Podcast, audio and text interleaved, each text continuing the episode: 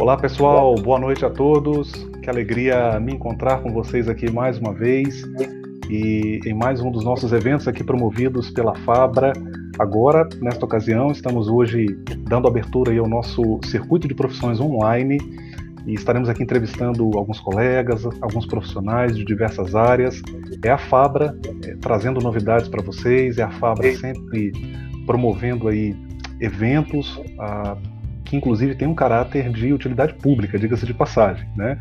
E quero já de partida aqui agradecer a todos vocês que estão sempre com a gente, acompanhando aí o, os nossos eventos, aquilo que a gente tem desenvolvido aqui para alcançar vocês. Hoje é o, é o primeiro, a primeira entrevista uh, de uma série de outras que nós faremos aqui com pessoas de outras áreas. Estamos recebendo hoje o Dr. Jefferson Grijo, daqui a pouco vou chamá-lo aqui antes da gente é, fazer essa, essa apresentação do Dr. Jefferson. Eu vou colocar na tela para vocês aqui o site da Faculdade Fabra, para quem não conhece ainda, para você que. Ah, claro, vocês que são alunos já estão familiarizados, quem ainda ah, não é aluno da Fabra, que acompanha aqui as nossas transmissões online, participa dos nossos eventos e de repente ainda não se matriculou em um dos nossos cursos, eu coloco para você aí o nosso site, que é o fabra.edu.br. Quando você entra no site você tem essa visão fantástica. Na parte superior você tem os acessos, as opções, por exemplo, quando você clica aqui em graduação, você tem aqui as opções para navegar, cursos de graduação, segunda graduação, segunda licenciatura, a formação é, pedagógica para quem é bacharel, fez algum bacharelado e deseja atuar na docência. Você pode também clicar aqui no Fabra EAD, vocês estão vendo, conhecer também os cursos que a Fabra oferta na modalidade de educação à distância. Aí você tem os cursos de administração, letras português, cursos é, de, voltados à área de gestão, gestão hospitalar, por exemplo, gestão da qualidade, gestão de turismo, gestão pública, teologia, claro, não poderia deixar de citar aqui também o curso de teologia, pedagogia à distância e diga-se de passagem com preços maravilhosos, né, com preços maravilhosos. Então não deixe de visitar o nosso site. Eu falei, eu mostrei para vocês aqui rapidamente a, as abas aqui de graduação, Fabri EAD, tem o semi-presencial também, a pós-graduação. Quando você clica na pós-graduação, você tem aqui as pós-flex, pós-EAD, nas áreas de direito, educação, negócios, saúde, tecnologia e teologia. Você tem no site aí basicamente as informações principais quando você entra em contato, é, seja aqui pelo chat de atendimento no site, ou enviando um e-mail, ou ligando. A equipe do comercial vai fazer assim um, atendimento super especial para você, tá bom? Eu, sem mais delongas, já quero aqui chamá-lo, ele que é o nosso amigo, doutor Jefferson Grijo. Pronunciei corretamente, é Grijo mesmo, né, Jefferson? Isso, isso. Era Grijó, né? Mas com o tempo foi perdendo, ah. essa pontuação Boa, boa. Grijo. Tá joia. Doutor Jefferson, bem-vindo ao Circuito das Profissões aqui da Fabra. Quero, em nome da Fabra, agradecer a você por aceitar o nosso convite, por estar aqui com a gente. E deixo aqui esses minutos iniciais para você já darem as suas boas-vindas. Já temos aqui internautas acompanhando, o pessoal já está comentando aqui, daqui a pouquinho eu vou ler. E peço que você faça suas considerações iniciais, por gentileza. Tá, boa noite, gente, né? Boa noite a todos os presentes, né? É, agradeço a Fábio, né, pelo convite, por esse momento, né? Ao professor Manicós, né, por essa oportunidade, né? É, de estarmos falando um pouquinho né, sobre a função, sobre a profissão do historiador, né? E o projeto que esse pode propor e contribuir na sociedade como um todo, tá bom? Maravilha. Obrigado, doutor Jefferson. Pessoal, o, o, estou chamando aqui de Jefferson pela amizade, mas Jefferson, é claro, a gente tem um profundo respeito pela trajetória acadêmica dele, pela sua atuação profissional. O Jefferson ele é pesquisador da Igreja do Evangelho Quadrangular. Eu, é claro, pessoal, estou lendo aqui, né? Porque o currículo é extenso, não dá para memorizar tudo, mas estou fazendo aqui, seguindo aqui o roteiro. Ele é pesquisador da Igreja do Evangelho Quadrangular no Brasil, é professor no Instituto Quadrangular em Vitória, ele também estudou no Instituto Quadrangular no município de Cariacica, minha terra, uh, e durante dois anos atuou também uh, como é, em dedicação integral à causa missionária entre os anos de 2010 e 2012.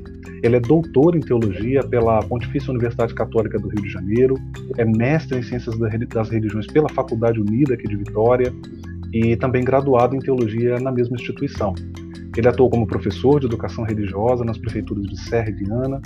Ele é formador da, da área de ensino religioso, também na prefeitura de Viana, e é associado lá à SOTER, que é a Sociedade de Teologia e Ciências da Religião. Esse é o Dr. Jefferson.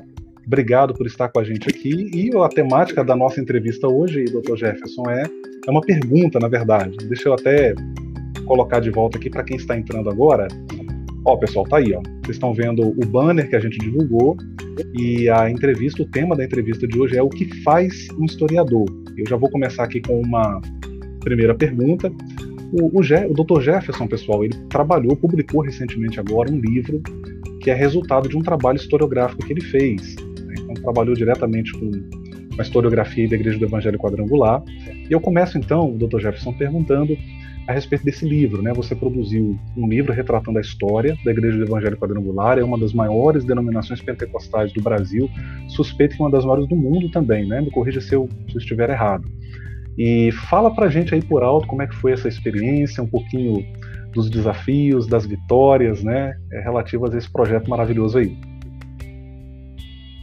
Então vamos lá, né? A obra, ela é essa aqui, né? Das tendas a Igreja do Evangelho Quadrangular, a obra. É... Então, vou tentar aqui, de forma bem, fazer uma síntese, como foi o processo construtivo dessa obra, né? como surgiu essa obra e por que surgiu, né? Em um tempo da onde nós temos é, tanta publicação, né? Porque mais um livro, né? Historiográfico sobre uma denominação pentecostal né? ou para outros, né? É, neopentecostais, né? Alguns vão atribuir a igreja quadrangular como igreja neopentecostal, né? Então, essa obra, ela é fruto da minha pesquisa de doutorado pela PUC Rio. É, eu tinha por objetivo pesquisar o pentecostalismo na cidade, né? a questão do fenômeno urbano e, e a grande exceção do pentecostalismo nas periferias brasileiras. Né? Só que quando eu avancei com o meu projeto, né, é, eu percebi que nós tínhamos pouca literatura sobre a denominação Igreja do Evangelho Quadrangular. A Igreja do Evangelho Quadrangular ela é uma das maiores denominações do Brasil, né? não só pentecostal, mas do Brasil. Segundo os dados do IBGE de 2010, são aproximadamente 2 milhões de membros no Brasil, né? E uma das maiores do mundo também, né? Só que se é, é, a gente não, não tem obras historiográficas, não tínhamos, né? Pelo menos obras historiográfica que retratava essa igreja. O que acontece recentemente das igrejas Assembleias de Deus, por exemplo, né, que nós temos diversas literaturas, vários pesquisadores, mestres, doutores, têm publicado, somente nos últimos anos, né, com o ingresso de vários pentecostais do mundo acadêmico, é, é, a Igreja Assembleia de Deus Universitária. Né. A Igreja do Evangelho Quadrangular, ela faz parte do itinerário histórico da segunda parte do pentecostalismo no Brasil, né? Ela faz parte desse processo. Mas ela não foi acompanhada da reflexão, como exemplo da Assembleia de Deus. Então, esse processo de construção dessa obra, desse livro, ele se dá justamente pela lacuna que nós tínhamos no mercado. Né? Ela chega, é, essa igreja ela chega ao Brasil em 1951, é, através de um missionário chamado Harold Willis Jesus Emílio Vasco. Eles iniciam um projeto de evangelização no Brasil e o interessante é que as pesquisas das ciências das religiões, da sociologia e até mesmo outras áreas de reflexão já vinham citando a Igreja Evangelho Quadrangular. Eu não digo estudando, nós temos alguns trabalhos, algumas teses, algumas dissertações, mas sempre citando a Igreja Evangelho Quadrangular. Por exemplo, é, teses da, e artigos da USP de São Paulo, por exemplo, atribui a Igreja do Evangelho Quadrangular como ela sendo o estupim do brasileiro, ou seja, aquela igreja que fez é, crescer de forma dinâmica no urbanismo brasileiro o pentecostalismo. Okay? Então, como foi o processo construtivo dessa obra? Nós nos vimos diante de uma dificuldade quando lançamos esse objetivo, porque nós não tínhamos referências, muitas referências a ponto de construir uma, uma tese de doutorado. Então, nós partimos para as entrevistas, entrevista com pessoas que fizeram parte da história, pastores da igreja, pastores que são líderes até hoje da igreja, que estão trabalhando na igreja. Fizemos entrevistas com pastores, são vários, não vou citar diretamente o nome aqui, porque foram várias pessoas que ajudaram a estruturar essa obra. E mesmo assim a história não fechava. A história não fechava. E em 2019, no Congresso da Soté, a Soté é o maior congresso de teologia e ciência das religiões acadêmicas do Brasil, em uma comunicação em Belo Horizonte, eu fiz uma comunicação justamente com esse título, das tendas à Igreja do Evangelho Quadrangular.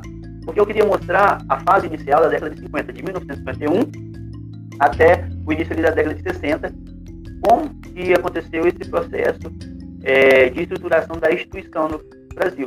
E ali, durante a comunicação, né, uma comunicação acadêmica, né, você tem é, a crítica, ela é sempre bem-vinda, né, mas também a gente, é, nós tivemos uma oportunidade. Eu me lembro de uma pesquisadora, uma das maiores do Brasil, ela me disse assim, olha, eu sou pesquisadora do Brasil, eu conheço os estatutos todos, conheço a Assembleia de Deus, da quadrangular, e a história da quadrangular nunca fechou. A história da quadrangular nunca fechou. Mas hoje, com essa apresentação, eu consigo ver um fechamento desse ciclo, dessa primeira década da Igreja Evangélica Quadrangular. Ali, então, houve um despertamento, e aí surgiu praticamente um livro que tem o mesmo tema daquela comunicação de 2009, né, das tendas à Igreja do Evangelho Quadrangular, que mostra esse processo estruturativo da denominação. Por quê? Ele chegou ao Brasil em 1951 e no seu registro, isso está no Estatuto da Igreja, ela é registrada como Igreja Evangélica do Brasil, em 1951. E aí, em 1953, começa a Cruzada Nacional de Evangelização, que é um movimento de diálogo entre os pentecostais e também de igrejas protestantes tradicionais também em São Paulo, na capital. E esse movimento, o, o, o Emílio Vasque e o Herói Willis, eles convidam um missionário da quadrangular norte-americana, norte-americana, chamado Emoji Boatrin, que é um missionário que traz a temática da cura de vida, da para o Brasil, através dessas usadas de evangelização, dessas usadas de evangelização, que era um movimento de várias denominações. Até então, não existia igreja evangélica quadrangular no Brasil. Existia a igreja evangélica do Brasil, que estava em São João de São Paulo, e existia a Cruzada De Evangelização, que era um movimento de diálogo entre várias igrejas na capital paulista. Né? Só em 1958 que a liderança dessa igreja ela vai fazer uma aliança com a igreja evangélica quadrangular norte-americana e vai se denominar então Igreja Evangélica Quadrangular no Brasil como ela é conhecida hoje, perdão. Ok, professor? Essa primeira parte. ok. O, o Dr. Jefferson, você falando, rapaz, é, foi, foi interessante, porque ah, eu, você sabe, sou vinculado à Assembleia de Deus, e a, a Assembleia de Deus no Brasil, ela é, é interessante a história dela, porque ela surge em 1911 e eu, eu demorei muito a descobrir isso. A Assembleia de Deus norte-americana ela surge em 1914 como um evento sem ligação direta com, com a Assembleia de Deus brasileira. Né? Eu achava que uma era derivação da outra. A gente pode pensar o mesmo da, da quadrangular no Brasil, então? Você está colocando um dado para a gente aqui bem interessante, né? Ao que parece, ela começa e só depois é que você vai ter realmente, é que a denominação vai ter uma vinculação direta com a americana. Isso, não. O que acontece é o seguinte: o Harold Willis, ele foi um missionário da Igreja Evangélica Quadrangular Norte-Americana, enviado para a Bolívia. Bolívia. Ele, ele vem ligado à Igreja de Los Angeles. Só que ele foi enviado à Bolívia. E ali, é, é, é, região amazônica, ali na Bolívia, no Brasil também, é, tinha um trânsito de missionários, né? Em 1946, 1948, um trânsito muito grande de missionários itinerantes, é, filiado ou não a uma convenção, né? Ou a uma denominação. Isso era algo muito comum em todas as vertentes principalmente a das igrejas protestantes tradicional também. E aí ele conhece o Jesus Emílio Bastos, que tem a sua origem é, é, é, na, na, Assembleia de Deus, né? Inclusive, a, a fonte de relatos biográficos que a gente conseguiu vai dizer que o Jesus Emílio Bastos ele estudou no Instituto Teológico da Assembleia de Deus, né? No Peru. Ele foi formado lá, né? Então, a gente pode dizer que a igreja evangélica quadrangular no Brasil, né, ela é uma junção disso tudo. Ele, aí quando ele entra no Brasil, ele não tinha autorização para entrar no Brasil ainda. Então, quando ele entra no Brasil sem ter uma autorização, automaticamente ele perde o vínculo com a igreja quadrangular. Por isso que a igreja, que é fundada em 1951, ela é igreja evangélica do Brasil. Ele perde meio que de passagem o, o vínculo institucional, mas ele continua com os pastores, com os amigos. Portanto, é que em 1953, quando o Demônio de Boateng é convidado, ele traz, ele é da quadrangular.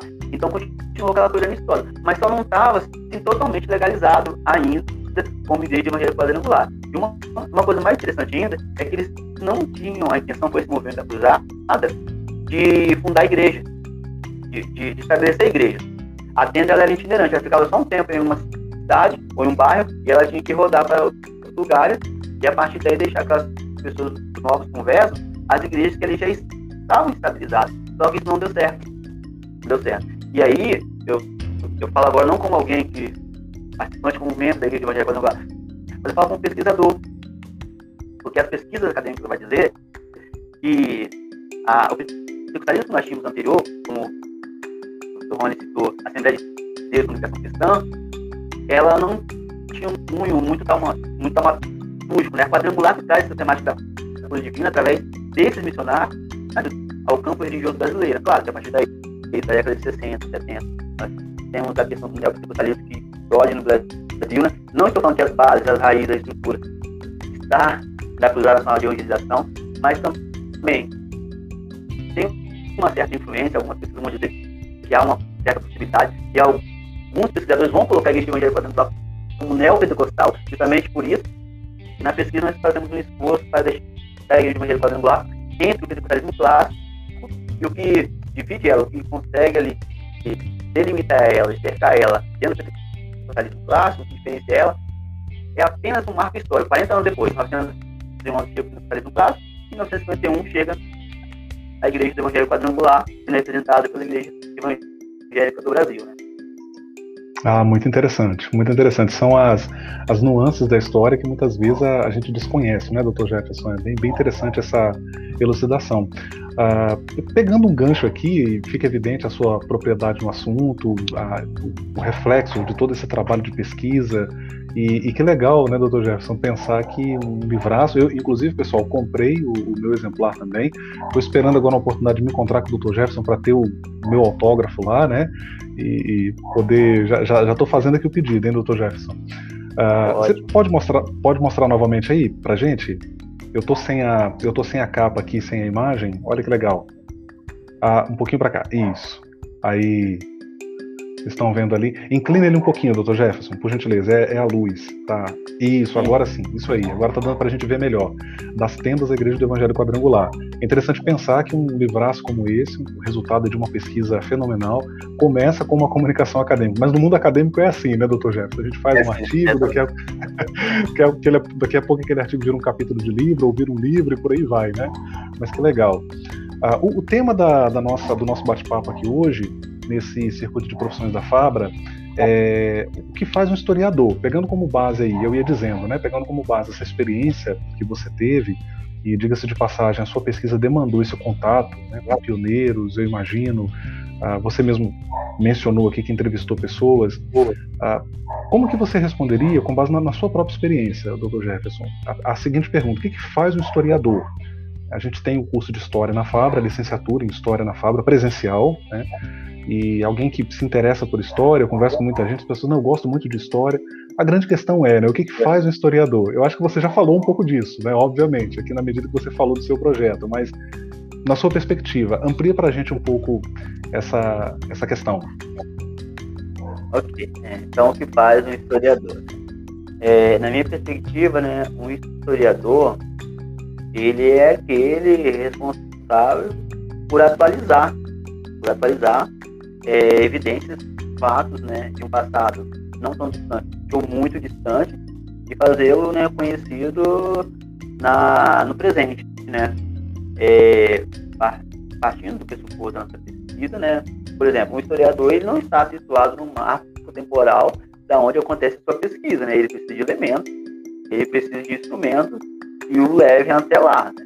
No meu caso, a minha história não está tão distante. Nós tínhamos um livro escrito aí de Evangelho Quadrangular em 1976. Esse livro quase não era encontrado mais, a primeira parte, né? Eu, eu consegui encontrar um exemplar com amigos, né? E a partir daí começamos a reconstruir a história, né?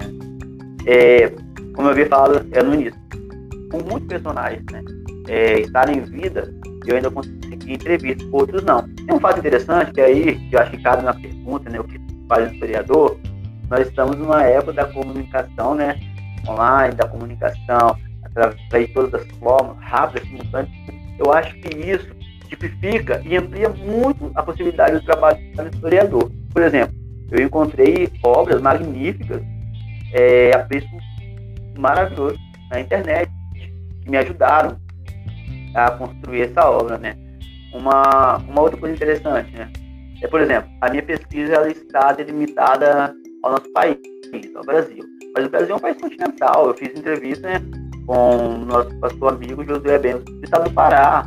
Falei lá no Pará e via demandar meu tempo, trabalho por aqui, mas através da internet, através é, de outros mecanismos, a gente conseguiu fazer esse tipo de entrevista. E é tão interessante, mas eu não tinha contato, exemplo, desse pastor que eu estou falando, e tantos outros que eu tenho, tenho contato. Tem um pastor que eu entrei em contato com ele, e aí isso me chamou a atenção é, no que faz o historiador. Eu falei com ele da proposta, da pesquisa, ele estava escrevendo a tese. E aí ele não me respondeu. Né? Ele, ele, ele, não me respondeu, estava ocupado. E aconteceu que ele veio a falecer. Né? Então, o, o que faz o historiador? O historiador ele preserva a história. Ele preserva a história. Né? Claro, essa história ela pode ser registrada através de relatos né? É, do próprio indivíduo ou através de uma biografia de textos também, né? Há, há, várias formas da gente fazer isso, mas no meu caso, são esse exemplo. Ainda foi possível fazer com personagens que escreveram história, que compuseram a história dessa denominação desse livro. Né? E aí, eu tenho que ressaltar que a tese, ela não é toda historiográfica. Mas para a gente ter essa lacuna no mercado, a gente transformou essa parte em livro, mas é apenas o primeiro capítulo da tese, né? Apenas o primeiro capítulo. Capítulo 2 e 3 ele não é historiográfico, ele é teológico, nós temos uma discussão teológica dessa denominação, né? mas apenas o primeiro capítulo. Então, na minha perspectiva, o historiador ele é aquele que tem a função de preservar a história, seja de qualquer delimitação, de qualquer aspecto que ele vai escolher. No meu caso, meu objeto de pesquisa é a denominação, né? Igreja de maneira quadrangular. Ah, muito show, muito show. Obrigado, doutor Jefferson, mais uma vez aí pelo pelo esclarecimento. O pessoal está participando, a gente já tem aqui algumas pessoas entrando, algumas pessoas entrando ainda, deixando aquele boa noite para gente, boa noite para todos aí. O Douglas já deixou aqui o, o, comentário dele também. Deixa eu ver aqui mais. O Eliomar, uh, mais adiante aqui o Paulo Vitor também deixa para a gente aí um boa noite. E, doutor Jefferson, já temos uma, uma pergunta aqui que surgiu bem, bem interessante do Tiago Lírio. Ah, eu vou aproveitar e pedir, doutor Jefferson, eu não sei se é possível você é, desconectar e reconectar o fone. A sua voz, ah, nós estamos conseguindo entender, mas ela está picotando um pouquinho. Até alguém comentou também aqui. Agradeço aí, pessoal, pelo feedback, pessoal que está acompanhando. Pode, talvez, pode ser que talvez seja a internet, né? Vamos ver se melhora. Vamos ver se melhorou, vamos fazer um teste. Ah, melhorou, melhorou, doutor, obrigado. Melhorou. Melhorou, parece que melhorou. Eu vou colocar aqui agora na tela a pergunta do Tiago Lírio. Ele pergunta o seguinte: ah, Boa noite, tem um questionamento. Houve em algum momento na sua graduação, eu não sei se eles quis se referia realmente à sua formação teológica ou ao projeto em si, né, de produzir o, o livro, ou as duas coisas, né? Algum questionamento que foi contra o que foi agregado na sua formação religiosa? e aí, doutor Jefferson? Ah, sim, houve o tempo todo, em todo momento. Tá legal o som? É, é, me avisa aí se o áudio tá Melhorou, ouvi melhorou sim. e já, já registraram aqui que ficou bom. Obrigado. Eu ouvi sim, né? É, e, e, eu fiz né, uma teologia, eu fiz a, a, a, teologia na Unida, né? É uma teologia acadêmica, né? Muito séria, muito comprometida com a pesquisa, né? Ela não está fixada a uma denominação, então por isso né, é, ela não tem diretamente, né? É, é, esse compromisso, é, vamos dizer assim, com, com viés denominacionais, né? com, com doutrinas é, denominacionais. Né? É uma acadêmica, né? é uma teologia acadêmica livre, né? E, temos, e fica também a ciência das religiões. Né? E o tempo todo a gente, a gente é questionado e coisas que vão contra a nossa tradição religiosa. Só que isso, isso veio para agregar, né? Eu acho que a pessoa que entra em uma graduação, né, tem que saber o terreno que está buscando, né? Está buscando a pesquisa, a graduação, é porque essa pessoa está buscando algo mais. E, e isso, Tiago, isso, isso, é necessário. Uma, um, um, tempo como esse que nós estamos vivendo, onde os membros das denominações essas, têm acesso à formação, ainda no ensino médio, têm acesso à sociologia, à filosofia, é, e aí quando entra numa faculdade, as crises vêm, as crises, né, as crises é, da fé. Então, um, um pesquisador, ou um pastor, ou mesmo uma pessoa que é professor em uma denominação, é muito interessante que passe por uma graduação que vai também ali, né, ter esse cunho crítico, né? Mas a pessoa precisa saber o que quer. E eu digo que eu, a fala de um professor nosso, eu digo que eu consegui fazer o caminho de volta, né?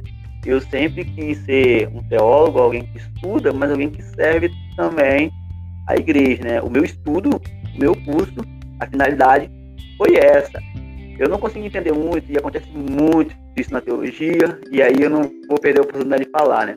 Um médico, ele vai para a faculdade, fica 8, 10 anos, ele estuda teorias, ele, faz, ele vai para sua prática, ele vai para sua residência, e o que, que ele faz? Ele retorna para a sociedade para servir. E o teólogo, muitas vezes, a pessoa está lá na igreja, já vou estudar teologia, por exemplo, né? que é a minha formação. E ele vai para o seminário, vai para a academia, e dali ele não volta muito desses, né?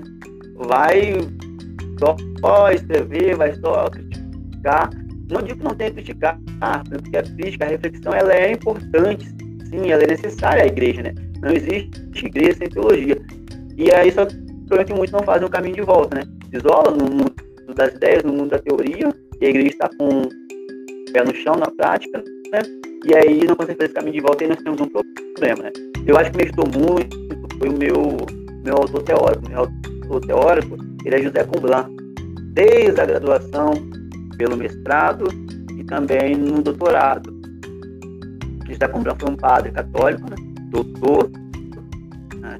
em teologia na Bélgica. Veio como missionário justamente em 1958 ao Brasil e veio falecer na Bahia, no Nordeste, foi missionário no Nordeste, foi exilado várias vezes no Brasil. É, e ele faleceu sem nada, sem ter nada, apenas com uma, um pouco de roupa, sem dinheiro, sem nada, e um padre doutor, professor universitário, chegando em Campinas em 1958, ele tinha tudo para ter tudo, assim, ser bem servido aqui no Brasil, um país desenvolvido, em desenvolvimento, e ele preferiu ser um missionário. Com toda a teologia dele, ele preferiu fazer uma teologia com o pé no chão. Então eu me espelho muito também nesse missionário, nesse teórico, né? Para conseguir fazer esse caminho de volta, mesmo sendo questionado o tempo todo, né? E algumas coisas ainda, na verdade, ainda tem que resolver comigo mesmo, né? E quem não tem, professor, e quem não tem, que atira a primeira pedra, né? Uh, muito, muito bacana. Ó, o Tiago já deu aqui um feedback a respeito da, da sua resposta, tá, doutor Jefferson? Ele disse: olha, esclarecedora sua visão, doutor. Obrigado. Muito legal. Uh, o Fernando, Fernando está sempre com a gente também. Ele não é aluno da Fabra, mas sempre acompanha, está sempre com a gente aqui também. Obrigado, Fernando, meu amigo pessoal, lá de João Neiva. Um grande abraço. A todos os demais que estão acompanhando com a gente aqui. O, o Eliomar, que também está firme, firme e forte aqui com a gente, doutor Jefferson, ele pergunta. Acredito que você já respondeu essa pergunta de certo modo, mas uh, é interessante a gente explorar, explorar essa questão um pouco mais. Qual o campo de trabalho para um historiador no mercado de trabalho? Boa, né? Pertinente a pergunta. Boa. Boa, boa. É interessante que as pessoas pensam que às vezes a fazer história se acabam se fixando apenas a licenciatura, né? A reproduzir o conhecimento ali no ensino fundamental, no ensino médio, até mesmo na, nas universidades. Mas o, o, o, é uma fonte de trabalho, né? Que a gente, né? Podemos chamar assim, talvez da maior, né? Até, né? Talvez, né? Porque é um campo de trabalho muito amplo, né? Você tem ensino fundamental, ensino médio, ensino superior, técnico também em algumas áreas, né? E até a pós-graduação, né? Então, assim, como professor mesmo, né? Esse campo de trabalho é um campo de trabalho a ser explorado, sem concorrência, como todo, toda área de trabalho, mas seria talvez a primeira, né? temos também outra possibilidade, né? Servir como pesquisador também, né? Com, é, fazendo trabalho historiográfico, trabalho de campo, que são essencial. Então, é, ainda mais num país como o nosso, que tem uma, uma dimensão histórica, né? Que necessita, já é bem repetido, mas a reflexão não é demais, né? Mas também temos outro leque de trabalho, né? Como trabalho historiográfico, como reprodução em revistas, né? em, em sites, ou até mesmo servindo a, a instituições, né? Até mesmo órgãos governamentais também. Então, o leque de trabalho para o historiador, ele não se delimita apenas à sala de aula. Né? Por exemplo, pode também estar confeccionando, construindo material como esse que foi construído, né? É, a gente está trabalhando agora e uma coisa muito interessante também, que eu acho que tem que aproveitar a oportunidade, quem está pensando em se tornar um professor, uma professora, gente, nessa época de pandemia, o cenário da escola, da sala de aula de escola mudou muito, muito, muito, muito. Né? Eu peguei essa fase, né? estava em sala de aula, estou em sala de aula, quando começou a pandemia, e nós nos vimos com uma, uma, uma realidade completamente diferente. Né? Você está na sala de aula, agora tudo se tecnológico. Mas não é só isso. A gente precisou começar também a estar produzindo materiais, chamados as APNPs, né? São, né?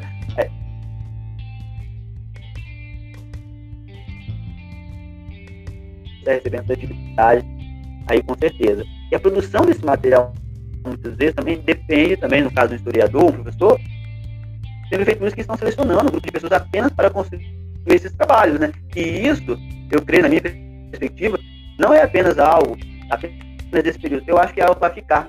Que a prefeitura, até então, acaba muito refém, estou dizendo a prefeitura, que é, que é a minha realidade, meu estado. Ficava muito refém ao, ao mercado editorial, comprava suas obras, mas muitas coisas também, agora, claro, que nós temos o currículo, que vai continuar acontecendo, mas nós já começamos a ver uma outra perspectiva também de produção das próprias secretarias de educação que estão fazendo isso agora também. Então, é um mercado promissor e, e, e com a pandemia eu acho que eles têm amplia ainda mais.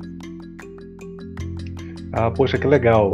Obrigado, obrigado, obrigado pela resposta, Dr. Jefferson. Eu, se me permite, o entrevistado aqui é você. Eu quero falar o, o, mínimo possível, mas se me permite compartilhar aqui minha experiência pessoal, eu tive o prazer, Dr. Jefferson, todos que nos acompanham, de atuar justamente e sendo remunerado. Acho interessante Dr. Jefferson colocou para a gente aqui que há outras possibilidades além da docência. E esse foi o meu caso, foi a minha experiência, porque eu fui de fato é, recrutado, vou usar a linguagem aqui militar, para atuar como historiador do Departamento de Missões das Assembleias de Deus do Vale do Rio Doce e outros. É um departamento que em 2018 completou 50 anos e durante dois anos o departamento me remunerava, inclusive, para fazer esse trabalho de catalogar fontes, analisar essas fontes, triar essas fontes, entrevistar pioneiros, transcrever entrevistas e que também culminou com a publicação de um livro. Foi uma experiência fantástica e, é, inclusive naquele momento, Dr. Jefferson, a ajuda financeira que eu recebi me ajudou muito também, né? Inclusive para pagar o mestrado que na época eu fazia, e eu, no caso eu fiz numa instituição privada, eu pagava do meu bolso, né? Então foi um desafio muito grande, uma experiência fantástica. Me ajudou profissionalmente, financeiramente, né? Bem, bem legal a sua, a sua fala. A, chegou uma pessoa aqui, Dr. Jefferson, que é conhecida nossa, uma pessoa muito querida da gente, a quem eu me refiro como oráculo, o mito, pastor Yara Duque, que é pastora da Igreja do Evangelho Quadrangular, foi secretária de Educação aqui no estado da igreja, fez um trabalho maravilhoso, agora está envolvido com outros projetos, junto ao ITQ também. Grande abraço. Você conhece essa, essa figura ímpar, né, doutor Jefferson? Sim, sim, claro, conhecemos, né? Doutora Yara, é, Yara Duque, né? Claro, nossa amiga, pastora, né? É isso aí, obrigado. Ela está elogiando aqui o seu trabalho, dizendo excelente trabalho de pesquisa do Dr. Jefferson. Show de bola. O, o Eliomar responde aqui na sequência, obrigado pelo esclarecimento, bem legal essa matéria mesmo. É isso aí. Bom, deixa eu aproveitar aqui para fazer mais uma pergunta ao Dr. Jefferson, ah, pensando aqui agora mais a parte metodológica né, da, da produção desse, desse trabalho maravilhoso. Qual o tipo de fonte Jefferson, você reuniu, catalogou? Como é que foi a tratativa dessas fontes? Acho que essa é uma questão interessante para a gente considerar também. Imagino que foi um trabalhão enorme, né? Sim, sim. É. Eu preciso dizer também que antes de eu estar iniciando a, a esse trabalho de catalogar, é, é eu tenho um desafio, né? E eu lembro que lá na, na PUC temos um lá, né, chamado da metodologia de pesquisa, chamado o Dom Joel, né? Bispo Joel, né? Que agora é o secretário-geral da CNBB no Brasil, né? E uma visão, né? Quem conhece, né? E uma visão de metodologia fantástica, né? E quando a gente estava finalizando aí para pesquisar essa denominação, ele com bastante né, expertise, né, na pesquisa, ele falou assim, olha, não desanima, porque na década de 90 apareceu uma pessoa que fazendo um trabalho de pesquisa sobre a IUD, né, no caso aqui, Universal do Reino de Deus, e não tinha bibliografia, não tinha nada sobre essa igreja. Ele vinha com os folhetinhos da Igreja Universal, daqueles que distribuíam no culto, e ele começou, né, de lá para cá, para quem está acostumado no mundo acadêmico, né, parece que, só estuda a Igreja Universal, né, IUD, né, principalmente no, em mestrado, ciência das religiões e por aí vai, né, é, é, doutorados, né, é, é, é, é uma igreja é a mais estudada, né, a denominação aqui no Brasil, uma coisa assim, fenômeno, na verdade, né, mas aí ele resgatou isso, né, que não havia, né, e aí eu me vi diante de um desafio, e aí eu fui seguir esses passos, né, eu me lembro que a primeira aula que eu consegui foi em Curitiba, participando de um congresso da RELEP, né? Ele latino-americano de. Eu tive um, um, encontro com, com o Iago, inclusive, né? É, é o nosso parceiro da editora Recriar, que fez a publicação dessa obra nossa. E ele me apresentou uma obra de um amigo nosso chamado Mike, que tinha feito um trabalho de graduação. E ali, né, a gente viu também o primeiro trabalho. Aí conseguimos, a gente fez esse trabalho, continuamos. Depois também eu estive em Belo Horizonte, no caso a gente chama a sede administrativa, né, conselhos é, estaduais da Igreja Evangélica Quadrangular. Lá em Belo Horizonte fui muito bem recepcionado pelas pessoas, pelos amigos que estavam lá. E aí eu consegui é, jornais de 77, do ano 77, jornais de 78, 73, relatando a história do presidente, né, Mário de Oliveira, da Igreja Evangélica Quadrangular no Brasil, mas, assim, é, eram jornais, assim, da, é, da igreja e algum outro também que não eram, mas que não tinham paginação, por exemplo, que tinha uma parte, você não tinha um título. Isso nós estamos arquivando esse trabalho, né, catalogando esse trabalho, juntando as peças, né. Aqui no Estado do Espírito Santo também, nós, nós conseguimos também um trabalho, um jornal desse também, bem antigo, que contava um, alguns trechos da fase inicial dessa denominação, vamos catalogando esse trabalho também, né. E, aí uma segunda parte dessa, dessa pesquisa, então nós temos né, obras bibliográficas, algumas, mas que somente essas obras, para quem está acostumado com o trabalho acadêmico, nós sabemos né, que a gente não consegue sustentar, escrever um parágrafo com uma única obra, ou uma duas, três fontes só, nós temos que ter uma vasta variação de fontes, né? Mesmo nós tenhamos as nossas fontes primárias, principais, né? Precisamos ter um leque de aproximação ali e de ampliação ao mesmo tempo. Né? E aí nós continuamos trabalhando. Uma outra fonte também, né? Citei a primeira, jornais, revistas antigas, né? E livros também bem antigos também, foi também na internet, né? É, é, alguns blogs antigos também, bem antigos, que já nem estavam mais, né? Nem sei se os usuários, né, os proprietários, é, estavam ponto deles, mas nós conseguimos algumas coisas, algumas informações, né? E conseguimos citar essas informações também, né? E aí a gente foi cruzando os dados. Por exemplo, assim, eu não tinha certeza se. Aí eu vou citar um fato aqui. Eu não tinha certeza se o Jesus Hermínio Vasquez ele era, ele era quadrangular assembleano. Uma fonte me diz que ele é quadrangular. Aí uma outra fonte me diz que ele era assembleano. Eu não estava lá. Como que eu vou levar para o mundo acadêmico uma informação dessa? Eu tenho que, que provar essa fonte, né? E aí a gente vai cruzando as informações. E aí, no meu caso específico, eu tive essa contribuição muito grande, que foi as entrevistas. Que foi as entrevistas, né? Claro que o entrevistado, muitas vezes, ele reproduz a história, né? A história ali oral que ele ou ela ouviu falar e geralmente, né?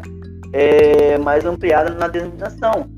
Só que como gente, é, nós já tínhamos um material fechado, catalogado, né, a gente fechou da forma que a história ela parecia mais coerente, né?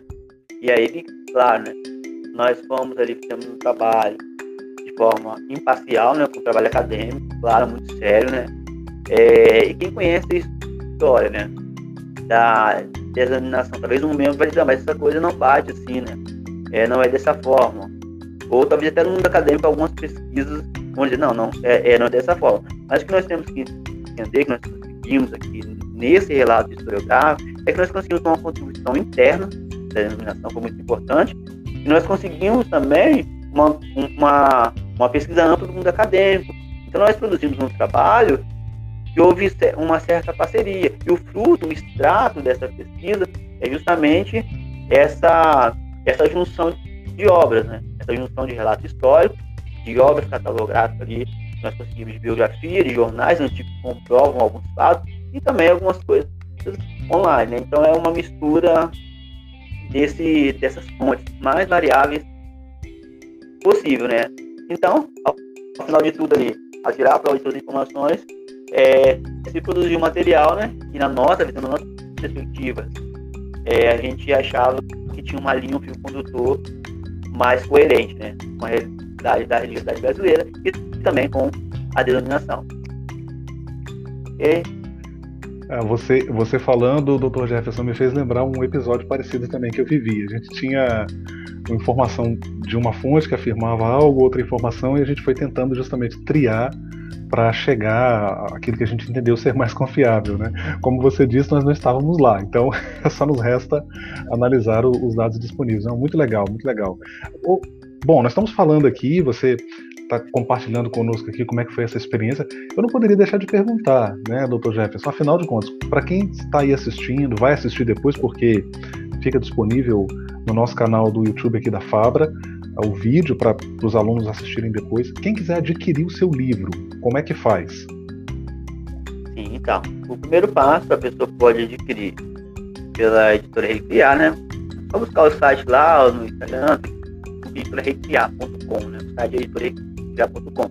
É a maneira mais fácil, mais rápida, o livro impresso, né? O livro físico, né? Também pode, pode buscar também na versão e-book também, tá? da Amazon, né? E também, no caso, se for do estado do Espírito Santo, ou em algum lugar também, pode adquirir diretamente comigo também, né? Lá no nosso Instagram tem um link na bio, né? Que a pessoa também consegue adquirir também a, a obra também. Tá bom? Show de bola. Estou colocando na, na tela aqui para o pessoal poder Sim. ver. É, escrevi correto aí, doutor Jefferson? Tá, tá certinho? Isso, isso ah, mesmo. Recriar. Coloquei. Perfeito. O site da editora Recriar ou, ou lá pela Amazon. Ou podemos colocar, já posso colocar aqui também o seu, seu endereço no Instagram. É, é Jefferson, não é isso? Isso, Jefferson. Beijo, né? Ah, Deline Doutor. Deline Doutor, isso aí. Estou colocando aqui também para o pessoal. Vou deixar também na tela aqui por alguns instantes para o pessoal. Digitei corretamente. Tudo certinho aí? Isso. Se tiver alguma, alguma inconsistência, a gente corrige aqui. Show de bola. É isso aí, pessoal. Já, já entrem lá. Podem, como o, o doutor acabou de explicar, pode adquirir tanto diretamente com ele, como também lá pelo site da, da editora. E a gente tem aqui ainda algum tempo, eu quero aproveitar ao máximo aqui a sua estada conosco, Dr. Jefferson, mais uma vez reiterando aqui o agradecimento por atender a Fabra, por participar com a gente aqui desse circuito de profissões. Você está abrindo o evento online e eu pergunto, pergunto a você que cuidados que você considera essenciais ou cuidados, se você preferir no singular, que você considera essencial a quem vai desenvolver um projeto dessa natureza? O que você considerou assim que, bom, esse cuidado eu preciso ter é essencial ou esses cuidados, como você ah, preferir? Então, né, é... a gente pode dividir a pergunta em duas. A gente pode falar sobre o projeto né, acadêmico, né, que não necessariamente precisa se tornar um livro, né, uma pesquisa historiográfica não necessariamente precisa se tornar um livro, né. Então, eu acho que a primeira coisa, quando a vou fazer, e aí eu respondo a primeira pergunta sobre um trabalho acadêmico, um projeto, seja de mestrado ou doutorado, pesquisa. Eu acho que a pessoa tem que se fazer a pergunta, né, qual a relevância do trabalho, claro, né, mas em que, para o que vai servir esse trabalho. E aí nós temos que exemplificar, nós temos teses né, é, de mestrado e doutorado que são, assim, trabalhos fortes, e, e, é um trabalho que demanda uma parte de uma vida, né? Uma pesquisa de mestrado são dois anos da vida de uma pessoa. E são dois anos mesmo, porque não tem folga, não tem folga. Quem fez, quem vai fazer, sabe disso, né? O de doutorado são quatro anos, né? Então a pessoa tem que perguntar se primeiro, há mercado para esse tipo de trabalho, porque é uma pesquisa, você vai fazer uma pesquisa, divulgar uma pesquisa que precisa ser absorvida pelo mercado. Quando eu falo mercado, não falo mercado é, financeiro, mas eu digo para a sociedade, né? A sociedade vai absorver essa pesquisa, essa pesquisa, ela é relevante, né? Qual a novidade, qual é a questão, né? É, é, no meu caso, eu poderia fazer uma, uma, uma pesquisa Poderia, mas já tem centenas, talvez, pode ser milhares, né? Qual seria a absorção do mercado para uma pesquisa como essa? Então, é o primeiro passo. O professor não demandar um tempo da sua vida e, no final, ter uma pesquisa, talvez, ali que vai ficar guardada, que não vai que foi excelente, né? Que foi um trabalho muito bom, mas que não vai ser absorvido pelo mercado, talvez no máximo ali no mundo acadêmico por uma dezena de pessoas. É, é, é, o, é o primeiro, né? Seria a primeira, a primeira pergunta do cuidado, né? De quem for fazer uma pesquisa a esse respeito, né? Uma pesquisa historiográfica nesse trabalho. E a segunda, né? A questão, nós estamos falando mais diretamente a, a, a um trabalho historiográfico de uma autoria de um livro, por exemplo, né? Também, claro, seria perguntar a mesma coisa, né? A relevância, o estado dessa questão também, né? A absorção do mercado poderia ser diferente, né? Mas entender também o, o, o momento que nós estamos vivendo tecnológico, né? Na minha perspectiva, sim, o que, que eu penso? Eu, Jefferson, né? Eu penso que como Jefferson, principalmente, né? Eu penso que, que um país como o nosso, né? É, é, é, nós temos toda a problemática na questão estrutural educacional, né? É, talvez obras, a publicação de obras não seja um caminho financeiro viável, né? Quem, quem busca isso sabe, né? E, e para ser, tem que ser algo superficial, tem que ser algo de, de é, do povo, tem que ser algo simples, algo que geralmente quase nunca vai passar pelo mundo acadêmico, né? Para fazer sucesso, a nível de sucesso. E aí nós podemos pegar exemplo como nossas canções, né? as canções que faz sucesso são as canções que, que, que né, não sei, né, vamos dizer assim, para pensar, né, você já sabe as canções que faz sucesso. A mesma coisa é obra literária, você tem que pensar isso, ao produzir uma historiografia sobre determinada coisa, né, é, o mercado mudou, está mudando, e no nosso caso no Brasil nós temos essa problemática da desvalorização também. E um outro fator nessa questão de publicação é que é muito difícil né, do mercado absorver hoje o livro e da forma física. Então nós temos que pensar em mecanismos né, é, de divulgação em tema que vai cair diretamente na web, né? E aí nós temos que pensar, claro, ele como e-book, mas não somente isso, em outras formas dessa obra ser associada à sociedade, ser absorvido, mas que não seja apenas como uma obra literária, né? Porque às vezes só essa questão de ser uma obra literária já afasta o público. Ou seja, essa obra, essa pesquisa, essa historiografia ou esse livro precisa ser lido no mercado, mas não necessariamente como um livro, né? É, é essa perspectiva que eu tenho, porque no cenário que as coisas mudam o tempo todo, né? A forma também de, de da gente inserir uma obra no mercado, ela também muda e a sua estrutura metodológica também. A metodologia não serve só para pesquisa, serve também para a forma como esse trabalho vai ser inserido no mercado da sociedade. Ok, professor? Ah, muito show, muito, muito show, muito legal. Ah, deixa eu aproveitar por, por falar em você ah, vinha, a gente vinha comentando, você vinha comentando anteriormente sobre ah, algumas, claro, você colocou algumas possibilidades durante esse tempo que a gente está aqui nesse bate-papo para o historiador, para quem trabalha com história e, e colocou também algumas dificuldades. E estou fazendo um link aqui porque o, o Tiago Lira ele faz uma pergunta interessante. Ele vai perguntar assim, doutor, de todo o seu currículo, qual das suas qual, é, qual a sua graduação, ou imagino que ele esteja querendo dizer, qual a sua formação demandou mais esforço e qual você considera mais importante? Então, eu acho que, que a formação ela é um todo, né? Ela é um todo, né? Eu não, te, eu não teria o título de doutor se não houvesse iniciado é, aí eu, eu digo ITQ em Cariacica, né, em 2005, né, um curso de um ano e meio, dois anos aí a gente vai quadrangular, porque é o início do Augusto Teológico da pesquisa, né, e depois, né, a graduação na Unida, quatro anos, né, é, foi uma coisa diferente. Imagina que eu li meu primeiro livro aos 21, 22 anos de idade. Você imagina, né? Uma pessoa de periferia, né? É, bairro de periferia de Viana. Eu, aos 15 anos de idade, comecei a estudar no noturno, trabalhava durante o dia, já de carteira assinada. Mas eu tinha uma coisa que eu não queria parar de estudar. Eu ia para a escola, não aprendia nada, cansado.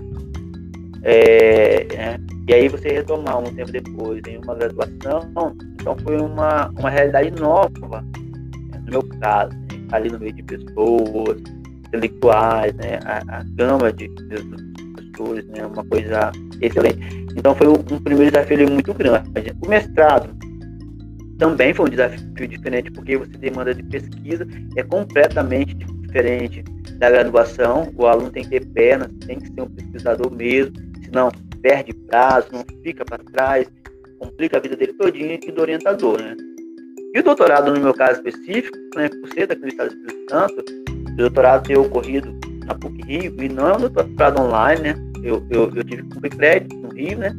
E aí talvez eu acho que o mais dificultoso, né, é, nesse processo, nessa primeira fase, eu acho que aí foi o doutorado nesse aspecto, né, nesse aspecto logístico.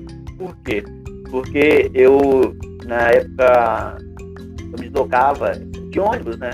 Embarcava no ônibus e oito horas de viagem, embarcava no ônibus da 22 horas na rodoviária de Vitória, chegava no Rio, dependendo do trânsito da ponte de Niterói. Às vezes chegava lá na rodoviária do Rio 6 horas da manhã, mas já houve dia de chegar 10 horas da manhã, né? Agarrado na ponte. Né? Então, a noite toda dentro do ônibus, e aí ter aula dois dias em seguida, o dia todo. E aula, assim, né, puxado mesmo, de doutorado, de universidade, né?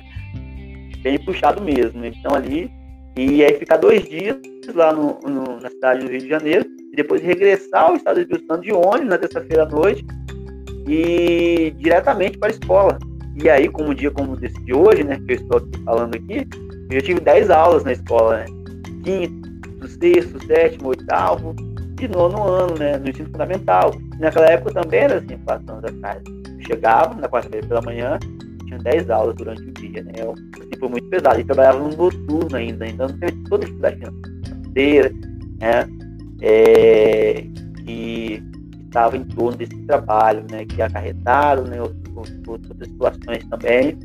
Então, assim, foi muito pesado essa, essa primeira parte do, do doutorado. Na parte da escrita, da pesquisa, nem tanto, nem tanto, mas apenas nessa parte aí estrutural mesmo. Eu acho que a parte da pesquisa, eu acho que, que foi tranquilo, foi tranquilo para mim, na parte da pesquisa em si, mas a parte logística foi a mais difícil, né?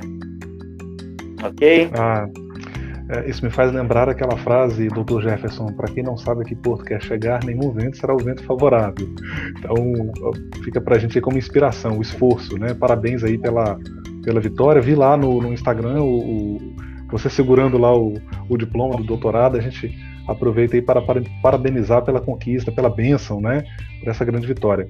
A, a última pergunta, eu sei que o pessoal está gostando, estamos tendo aqui várias participações, mas a gente precisa caminhar para a conclusão. E a última pergunta que eu quero fazer, doutor Jefferson, é a seguinte: além dessa contribuição que é muito evidente, que é a contribuição para a igreja, para e mais especificamente para a denominação, a Igreja do Evangelho Quadrangular, que foi o seu recorte de pesquisa, mas você acredita que uma pesquisa como a que você desenvolveu, ela contribui também para a sociedade de modo geral? E se sim, de que maneira? Contribui, sim, claro, né? É, e aí eu preciso falar mais uma vez, né, que eu sou professor religioso há cinco anos já no município da Serra, né? e também em Viana, como o professor citou bem. Também sou formador da área, no caso em Viana tem três anos já, né? Formador é aquele professor que, que trabalha coordenando a, a disciplina no município, né? É, e aí o que, que, a gente vê né, é, com os professores, né? É, um, é, uma, é uma luta diária do professor de ensino religioso, porque a, a matéria de ensino a disciplina, é aquela matéria que ela é sempre questionada na escola, aquela matéria que faz pensar, aquela matéria que às vezes o filho é uma pessoa religiosa, não quer aceitar, uma pessoa que, que ah, não gosta desse tema, não quer que meu filho estuda, então, então estamos sempre ali. Só que a história, a história da sociedade, ela não é alienada da história da religião, da história política, da história como um todo. Nós temos que entender, enquanto, né, a, a, a gente busca a história, ah, é, da, é, vamos um tema aí, ditadura militar, né? Na década de 60, 70 no Brasil, durante o tempo que teve, até o início da década de 80. Nós temos que pensar que enquanto está acontecendo isso no Brasil, enquanto por um lado historiográfico, essa história está sendo relatada, está acontecendo continuamente a história, no caso dessa denominação que eu estou falando, é um movimento de crescimento, que está no auge no Brasil. E, e, e, outros fatos, né? Futebol está acontecendo uma história, continua sendo retratada. A história, ela não fica apenas em uma janela, né? Tem vários compartilhamentos ali que estão acontecendo simultaneamente, né? E aí o, o, o trabalho do historiador é pegar esse recorte, né?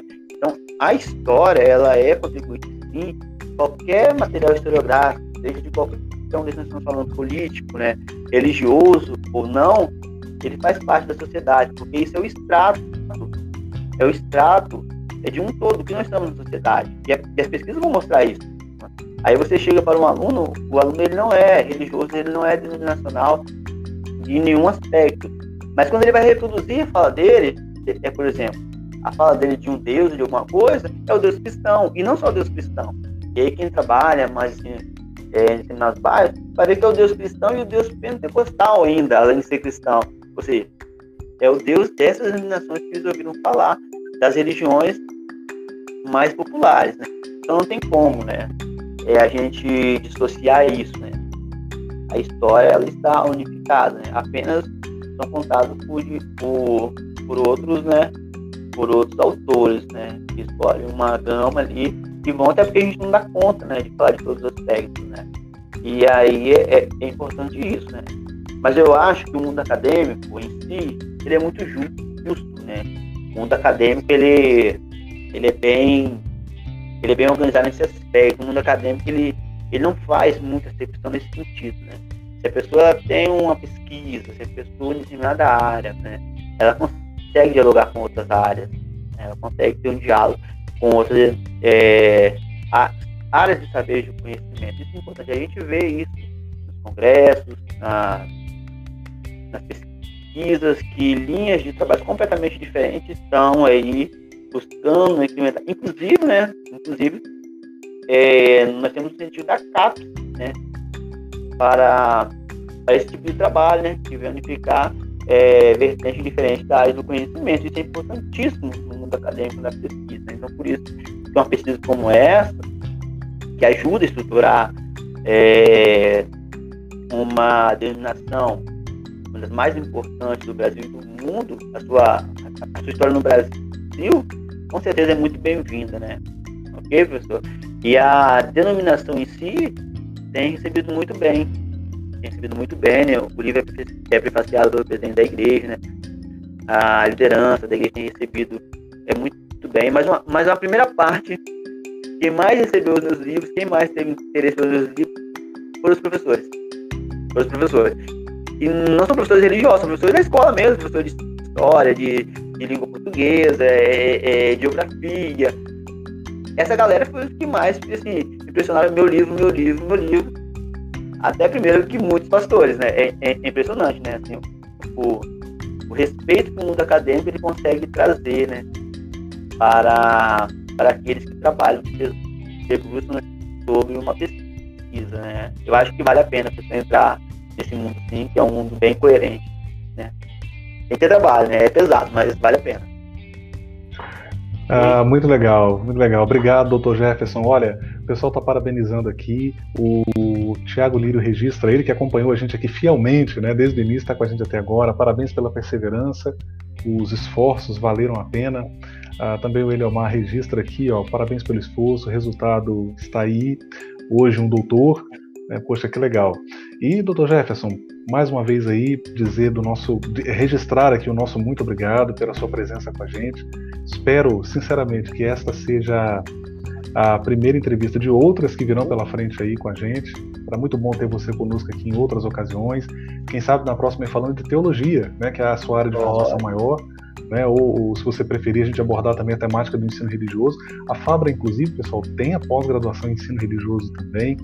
E é interessante porque no, no nosso estado o critério é você ter, para você atuar na. Me corrija, doutor Jefferson, se eu estiver errado, uh, você precisa ter um bacharelado ou uma licenciatura e uma pós em ensino religioso. Continua assim, doutor Jefferson, ou mudou esse critério?